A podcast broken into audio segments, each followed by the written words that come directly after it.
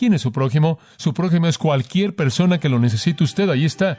Cualquier persona en mi camino con una necesidad constituye mi prójimo. No porque pertenecen a mi grupo, Dios nos amó cuando éramos enemigos y Él murió por nosotros y ese es el amor mismo que debemos tener hacia otros.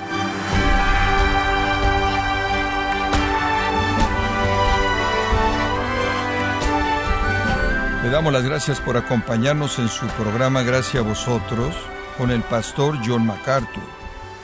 Suele ser común que un compañero de trabajo, alguien en la iglesia, incluso un hermano o hermana, no lo trate amigablemente.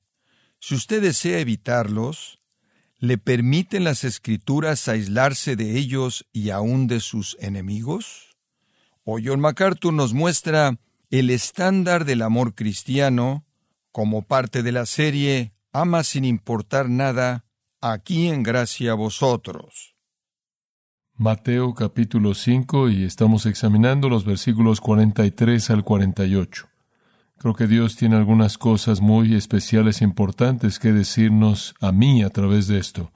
Permítame leerle los versículos 43 al 48 de Mateo capítulo 5 y me sigue conforme leo. Oísteis que fue dicho, amarás a tu prójimo y aborrecerás a tu enemigo. Pero yo os digo, amad a vuestros enemigos, bendecid a los que os maldicen, haced bien a los que os aborrecen, y orad por los que os ultrajan y os persiguen, para que seáis hijos de vuestro Padre que esté en los cielos, que hace salir su sol sobre malos y buenos, y que hace llover sobre justos e injustos, porque si amáis a los que os aman, ¿qué recompensa tendréis? ¿No hacen también lo mismo los publicanos? Y si saludáis a vuestros hermanos solamente, ¿qué hacéis de más?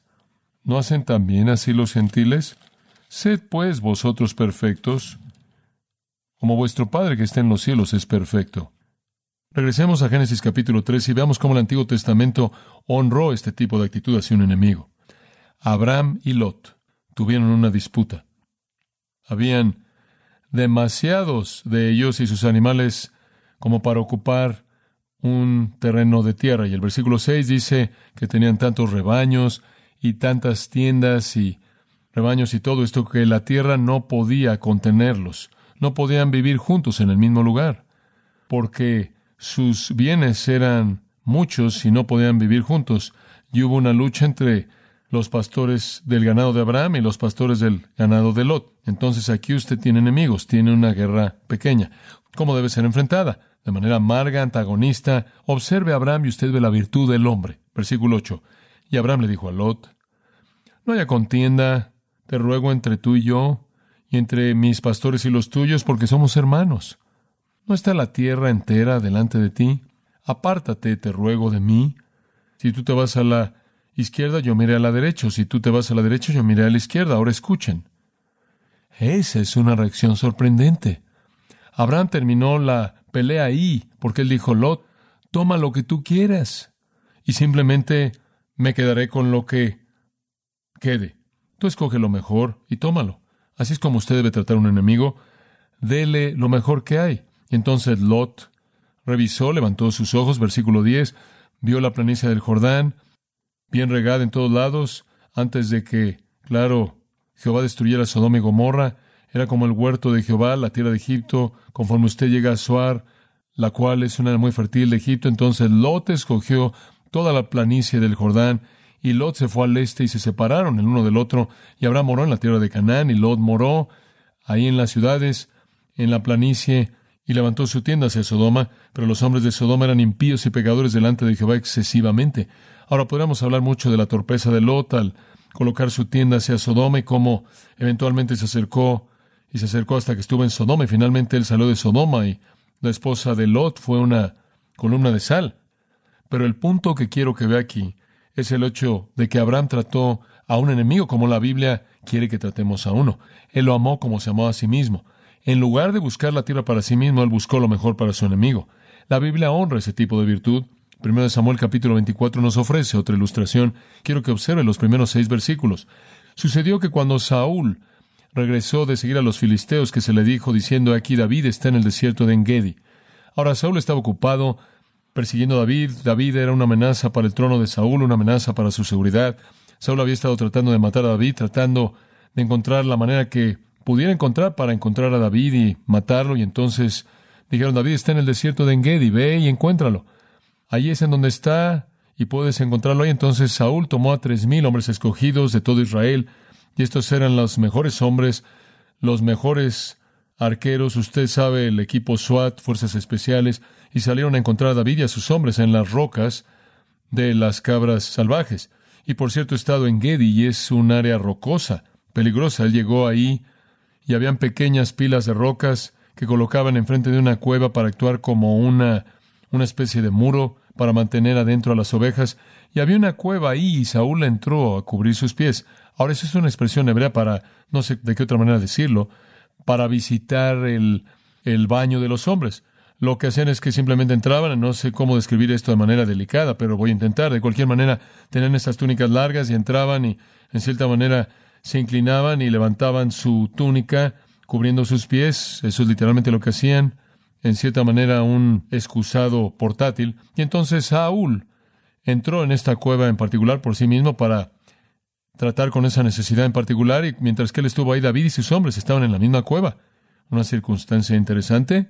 Y ellos estaban a los costados de la cueva, mientras que Saúl estaba a la mitad, y los hombres de David le dijeron, he aquí el día en el que Jehová dijo, digo, aquí está David, voy a entregar a tu enemigo en tu mano. Dijeron, la profecía se ha cumplido. Es verdad, aquí está él. De todas las cosas estamos a la mitad de ningún lugar, en el desierto de Engedi. Y entra nuestro enemigo para cubrir sus pies. Él literalmente está ahí sentado, vulnerable. Bueno, ¿qué sucedió? Los hombres de David le dijeron, este era el cumplimiento de la profecía. Haz con él lo que te parezca bien. Aquí está tu enemigo, David. Hazlo, este es tu momento, aprovechalo. Tú sabes que eres el ungido de Dios, deshazte de este hombre malo, este enemigo. Entonces David se levantó y cortó un pedazo cuidadosamente de la túnica de Saúl. Eh, llegó por atrás de él y le cortó un pedazo de la túnica. Dice usted, bueno, David, eso no es lo que tenemos en mente. Bueno, no estamos tomando partes de su túnica pedazo a pedazo. Nos gustaría deshacernos de él, pero simplemente para mostrarle la sensibilidad del corazón de David. Sucedió después de que el corazón de David lo acusó debido a que había cortado del atuendo de Saúl. Él se sintió convencido de pecado por eso, y él dijo a sus hombres, Jehová prohíba que yo haga esto bajo mi amo, el ungido de Jehová estirar mi mano en contra de él. Debido a que él es el ungido de Jehová, usted puede sentirse así acerca de un enemigo. Después de todo, es una creación de Dios. Él es amado por Dios. Y David refrenó a sus siervos con estas palabras y no les permitió que se levantaran contra Saúl, pero Saúl se levantó de la cueva y siguió por su camino. David también se levantó después y salió de la cueva y clamó tras Saúl diciendo, Mi señor el rey, hombre, ¿se puede imaginar usted cómo se sintió Saúl? Y cuando Saúl miró atrás de él, David se inclinó con su rostro hacia la tierra y se postró. Sorprendente. Él rindió honor a este enemigo malo y David era un hombre piadoso como lo fue Abraham. Como puede ver, la virtud se conduce hacia un enemigo como nos conduciríamos hacia un amigo, porque un enemigo es un prójimo. Quiero mostrarle una ilustración más, segundo de Samuel 16, y de nuevo es David. Segundo de Samuel 16, versículo 5, y esto, esto debe haber sido, oh, simplemente no puedo recrear la ansiedad terrible de este momento en la vida de David. David fue un padre terrible. Usted tiene que ser un padre terrible para terminar con un Absalón, pero así fue. Y Absalón, su hijo, con quien fue demasiado flexible, terminó rebelándose en contra de él. Absalón vino en contra de su propio padre, quiso usurpar su trono. Absalón no solo vino contra David políticamente, sino que Absalón francamente rompió el corazón de David. Finalmente David simplemente clamó con lágrimas que corrían por sus mejillas Absalón, hijo mío, hijo mío, hijo mío, cuando lo oyó de su muerte. Pero Absalón está buscando a David y David está huyendo de su propio hijo. David, quien es el rey. Y en medio de todo esto, versículo 5 de 2 de Samuel 16 dice, y cuando el rey David vino a Baurim, he aquí vino un hombre de la familia de la casa de Saúl cuyo nombre era Shimei. el hijo de Gera. Él salió y él maldijo continuamente conforme él vino. Él era un hombre vulgar, irrespetuoso, y él arrojó piedras en contra de David y todos los siervos del rey David y todos los hombres fuertes estaban a su diestra y a su mano izquierda. Él simplemente comenzó a arrojar rocas contra todos ellos y maldiciendo a David. Y de esta manera Shimei, cuando él maldijo, salid, salid, tú hombre sangriento, tú hombre sin valor, David aparentemente estaba dentro de la tropa un poco y él estaba gritándole porque saliera, Jehová te ha devuelto toda la sangre de la casa de Saúl. Tú sabes por qué está recibiendo lo que está recibiendo. Tú sabes por qué Absalón se ha vuelto contra ti porque tú derrocaste a Saúl, porque tú le quitaste el lugar a Saúl. Y recuerda, este era un hombre de la familia de Saúl. Ahora tú estás recibiendo lo que mereces, David, tu hombre sangriento. Y Jehová ha entregado el reino en la mano de Absalón, tu hijo. Y aquí tú eres llevado de esta manera porque eres un hombre de sangre. Después dijo Abishai, Abishai fue leal a David, el hijo de Zeruía. ¿Por qué es que este perro muerto va a maldecir a mi señor el rey? Ahora, aparentemente, perro muerto era algo malo que se le decía a alguien. Digo, probablemente fue la peor afirmación que Abishai podía pronunciar, este perro muerto. Usted encuentra frecuentemente en la Biblia que los paganos son llamados perros, inclusive en Pedro. Usted oye a Pedro refiriéndose a perros que regresan a su vómito, y él tiene en mente apóstatas que regresan a sus caminos malos. Y llamar a alguien un perro era un término terriblemente de menosprecio, pero añadir el término muerto a perro realmente es fuerte. Pero inclusive decimos eso, hombre tal y tal es un perro muerto. Usamos ahí un término un poco diferente, pero de ahí vino. ¿Por qué es que este perro muerto va a maldecir a mi señor el rey? Permíteme ir, te ruego, y quitarle su cabeza. Este era un tiempo bastante primitivo y eso era lo que normalmente habría sucedido. Y el rey dijo, ¿qué tengo que hacer contigo, con vosotros, hijos de Zeruía? Déjenlo maldecir, porque Jehová le ha dicho que maldiga a David y que lo haga así. Lo que David está implicando aquí es que quizás el Señor le dijo que hiciera esto. Como puede ver, David está sintiendo la culpabilidad de su fracaso con Absalón. Y David está diciendo, ¿cómo sabes que Dios no le ha pedido que haga esto. David le dijo a Abishai y a todos sus siervos, he aquí mi hijo que salió de mi propio cuerpo, busca mi vida. Cuanto más este Benjamita también, en otras palabras, mira, me importa poco este hombre, el dolor es de Absalón. Lo que él necesita es mínimo para mí. No se molesten con esto, déjenlo solo y déjenlo maldecir porque el Señor le ha mandado que lo hiciera. Y estoy seguro que este es el sentimiento de David. Si el Señor lo hizo o no, no sé, pero él siente que debió haberlo hecho. Podría ser que Jehová verá mi aflicción y Jehová me quitará para bien su maldición este día. Y conforme David y sus hombres iban por el camino, Shimei iba ahí por el costado de el monte, del lado opuesto a él, y lo maldijo conforme él iba pasando y le aventó piedras y aventó polvo, y el rey y toda la gente que estaba con él se cansaron muchos y se refrescaron ahí. Pero el corazón de David estaba bien. En ese momento él amó con el amor que el Antiguo Testamento enseñó. Los judíos estaban equivocados en el día de Jesús. El Antiguo Testamento no enseñaba a aborrecer a su enemigo. Esa fue su enseñanza mala, soberbia, de prejuicio. Prójimo incluyó inclusive un enemigo. Regrese conmigo por un momento a Mateo y permítame compartir esto con usted. Capítulo 5, versículo 10. Antes en el sermón Jesús había usado términos semejantes. Bienaventurados los que os persiguen por causa de la justicia, porque de ellos es el reino de los cielos. Bienaventurados sois cuando los hombres os vituperen y os persigan y digan toda clase mal contra vosotros, mintiendo por causa de mí. ¿Cómo debe usted reaccionar? ¿Cómo debe usted reaccionar? Versículo 12, vengarse, no. ¿Qué? Regocijaos. Gozaos, porque grande es nuestra recompensa en el cielo. Eso es lo que David dijo. Quizás el Señor algún día me va a bendecir por una reacción correcta a esta maldición. Sea cual sea la relación humana en la que usted esté, esto es lo que Dios está buscando, esa reacción correcta. Quizás usted tiene conflicto en su matrimonio, quizás tiene conflicto en su familia entre los hijos y los padres, quizás tiene conflicto en el trabajo, quizás tiene enemigos en casa y usted tiene enemigos en el trabajo y gente que habla mal en contra de usted, quizás un cuñado o una cuñada, un hermano o hermano, otra parte de su familia habla mal de usted o sus hijos y es fácil en nuestro mundo humano que estas cosas empiecen y estos enemigos y nos amargamos y comenzamos a ser hostiles y en lugar de buscarlos en amor a estas personas, en lugar de verlos como nuestro prójimo y nuestro hermano, como el Antiguo Testamento los ve, comenzamos a verlos como el enemigo. Y perdemos de vista el punto de lo que Jesús dice y caemos al nivel bajo de la religión farisaica. Así no debe ser. Entonces el Antiguo Testamento fue muy claro y Jesús estuvo en acuerdo absoluto con esto. ¿Puedo meter la enseñanza de Jesús aquí en el versículo 44? ¿Se la puedo presentar? Únicamente voy a presentarla el día de hoy y vamos a entrar esto la próxima vez. Vimos la tradición de los judíos en el versículo 43, vimos la enseñanza del Antiguo Testamento implícita detrás del versículo 43, pero pervertida, y ahora la enseñanza y la verdad de Jesús mismo.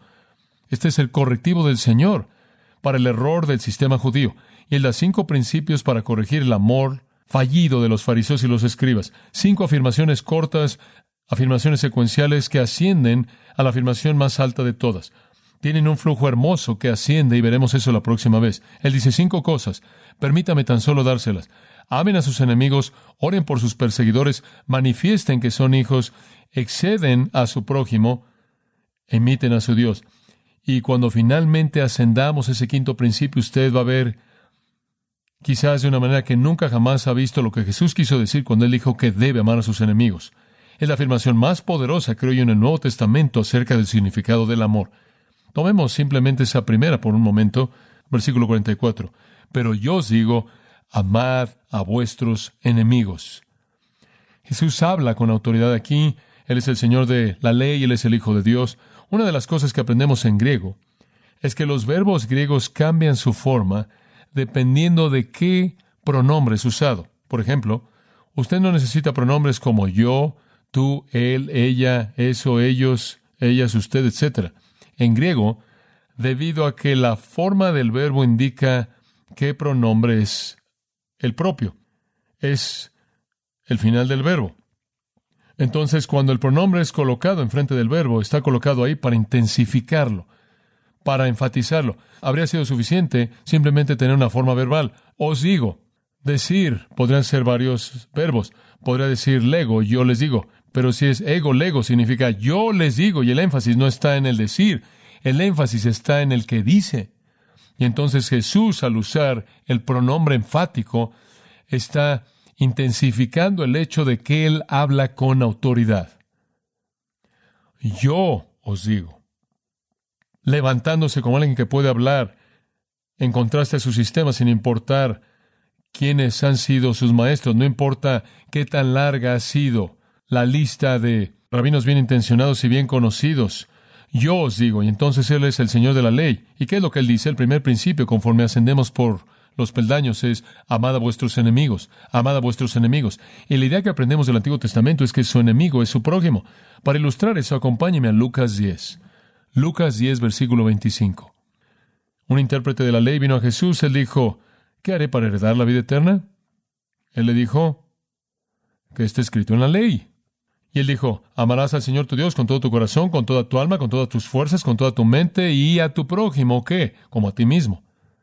Ahora, la pregunta es, el intérprete de la ley dice muy bien, si quieres que ame a mi prójimo como a mí mismo, pregunta apropiada, versículo 29, ¿quién es mi qué? Prójimo, ¿quién es? ¿Quieres que ame a mi prójimo? ¿Quién es? Jesús dijo, permíteme contarte una historia. Cierto hombre descendió de Jerusalén a Jericó y eso es hacia abajo, digo, realmente es hacia abajo. Usted va de kilómetro y medio arriba a por debajo del nivel del mar en poco tiempo, descendió a Jericó. Y fue un camino muy peligroso, ladrones que estaban ahí, y este hombre cayó entre ladrones que le quitaron su ropa, lo hirieron y lo dejaron ahí medio muerto. Lo golpearon, le robaron y lo dejaron ahí en el camino como si estuviera muerto. Y pasó por ahí cierto sacerdote. Cuando lo vio, él pasó de lado. Ahora un sacerdote, un hombre que representaba a Dios al pueblo, un hombre que estaba en lugar de Dios. Un sacerdote era quien conectaba al pueblo con Dios, un sacerdote de todas las personas en la sociedad. Debe haber sido uno que se conduciera como Dios se conducía. Él era el representante de Dios. Y el sacerdote vino y vio al hombre y dijo, ese hombre no está en mi grupo. Y él pasó por el otro lado del camino. ¿Quién quiere tocarlo? Él no es mi, él no es mi prójimo. Él es uno de la multitud. el pueblo judío, que probablemente ni siquiera pertenece a mi partido o a mi grupo religioso, él fue seguido poco después por un levita, quien era del gran legado de los sacerdotes levitas también. Y él estaba en el lugar, él vino y lo vio y pasó por el otro lado. Él dijo, él tampoco está en mi grupo. Y siguieron. Pero cierto samaritano. Y esa palabra produce todo tipo de pensamientos, porque los samaritanos básicamente eran una raza de personas. Originalmente eran personas judías que se casaron con los paganos que infiltraron el reino del norte. Se volvieron de raza mixta. Y lo más terrible para un judío de sangre pura era que alguien contaminara la naturaleza pura de ser judío al casarse con un pagano. Puede imaginarse que el judío ni siquiera entraba a la casa de un gentil, el judío ni siquiera comía con un utensilio gentil, el judío ni siquiera podía comer comida cocinada por un gentil. Ni siquiera entraban a una casa gentil porque creían que los gentiles abortaban a sus bebés en esas casas y eran lugares profanos. Creían las cosas más raras y locas de los gentiles y los menospreciaban. Cuando regresaban a su propio país, se sacudían el polvo de sus atuendos porque no querían que polvo gentil entrara a su tierra y cuando ellos iban del sur al norte, cruzaban por el Jordán, por arriba, por la parte este y cruzaban en la parte de arriba para que no tuvieran que pasar por Samaria no querían contaminarse con esa tierra contaminada. Y aquí vino un samaritano, un enemigo que vio a ese judío sangrando y dijo, hombre, es momento de que alguien recibiera lo que merecía por cómo nos han tratado.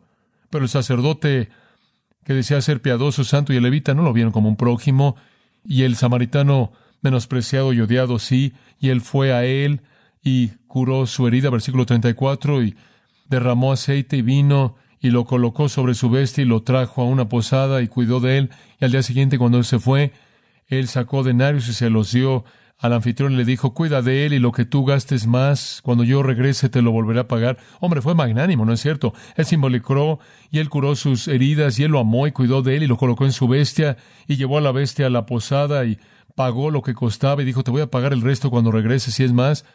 ¿Cuál ahora, dice el Señor, cuál de estos tres crees que fue prójimo aquel que cayó entre ladrones? Él dijo el que mostró misericordia a él. Después Jesús dijo a él, ve y haz lo mismo. ¿Quieres saber algo? ¿Quién es su prójimo? Su prójimo es cualquier persona que lo necesite usted. Ahí está. Cualquier persona en mi camino con una necesidad constituye mi prójimo. No porque creen lo que yo creo, piensan lo que yo creo o pertenecen a mi grupo. Dios nos amó cuando éramos enemigos y Él murió por nosotros. Y ese es el amor mismo que debemos tener hacia otros. Voy a cerrar con esta historia. En el año 1567, el rey Felipe II de España envió al duque de Alba, y el duque de Alba era notorio por su odio amargo hacia toda persona que abrazaba el cristianismo reformado. La época del duque de Alba fue conocida como el reinado de terror en España y el concilio de Alba fue llamado el concilio de sangre porque mataron a tantas personas que abrazaron la fe reformada. Pero los historiadores nos dicen que un hombre, un hombre llamado Dirk Wilsum, quien se volvió un cristiano, un cristiano protestante, y de esta manera fue condenado a la muerte de una manera terrible. De alguna manera él se escapó y comenzó a huir por su vida. Era cerca del fin del invierno y había en algunos lugares de nieve ahí en el suelo y conforme él corrió y finalmente llegó inevitablemente a un lago. El lago estaba congelado, pero no congelado muy mucho porque el invierno casi se acababa. Sin embargo, no tuvo otra alternativa porque estaba siendo perseguido por un soldado. Y entonces él decidió cruzar el lago. Y el historiador dice que conforme corrió, el hielo del lago comenzó a romperse y a sacudir bajo sus pies conforme él iba corriendo, pero él no se detuvo porque él quería evitar la muerte terrible que le esperaba si era atrapado. Él estiró sus piernas más y más hasta que en un último salto él pudo salir y salió del lago y conforme él comenzó a dar su siguiente paso, le escuchó un grito de terror detrás de él y él volteó a todos lados y el soldado que lo había estado persiguiendo se había caído y estaba aferrándose al hielo para poder salvar su vida. Nadie estaba cerca para ayudar al soldado más que Dirk, pero el soldado era su enemigo. ¿Qué haría usted? El historiador nos dice que Dirk regresó caminando sobre el hielo que estaba agrietado, rescató a su enemigo y lo rescató. Ese es el meollo, ¿no es cierto? Ese es el espíritu de Jesús, el espíritu de Esteban, de Abraham, de David. ¿Qué hay acerca de usted? Oremos juntos.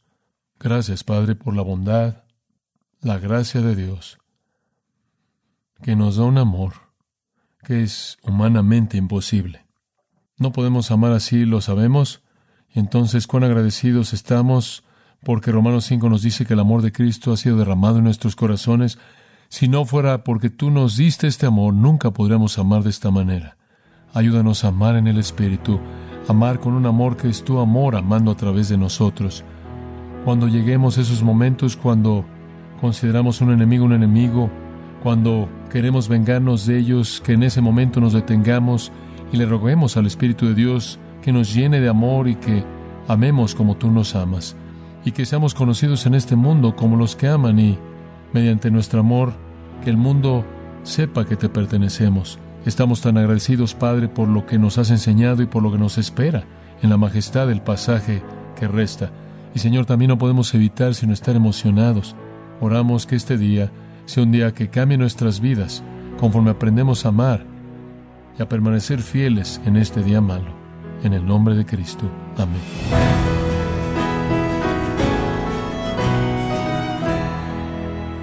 John MacArthur nos recordó que el espíritu en el que debemos amar es procurando el bien de todos, incluyendo nuestros enemigos, a los que debemos de amar deseando que sean rescatados de la condenación eterna. Esto es parte de la serie Ama sin importar nada, aquí en gracia a vosotros. Estimado oyente, le invitamos a leer el libro Isaías 53, El siervo sufriente, escrito por John MacArthur, donde nos muestra cómo las palabras proféticas de Isaías iluminan las verdades de la crucifixión de Cristo. Lo puede obtener en gracia.org o en su librería cristiana más cercana. Y le recuerdo también que puede descargar todos los sermones de esta serie Ama sin importar nada, así como todos aquellos que ha escuchado en días, semanas y meses anteriores, animándole a leer artículos relevantes en nuestra sección de blogs en gracia.org. Si tiene alguna pregunta o desea conocer más de nuestro ministerio, como son todos los libros del pastor John MacArthur en español o los sermones en CD que también usted puede adquirir, escríbanos y por favor mencione la estación de radio por medio de la cual usted nos escucha en gracia a vosotros. Es importante conocer no solo el país y ciudad de donde usted nos escucha, sino también la radio. Para quienes contactan nuestro ministerio por primera vez, pueden solicitar una copia del mensaje de promoción sin costo alguno, un mensaje por oyente únicamente. Si usted vive en los Estados Unidos o Puerto Rico, escríbanos a Gracia Vosotros, P.O. Box 4000, Panorama City, California 91412. O puede escribirnos a través del siguiente correo electrónico radio arroba gracia.org. En nombre del pastor John MacArthur, de nuestro productor David Torres y del personal, le damos las gracias, invitándole para que nos acompañe en la próxima edición y así juntos continuar desatando la verdad de Dios un versículo a la vez, en gracia a vosotros.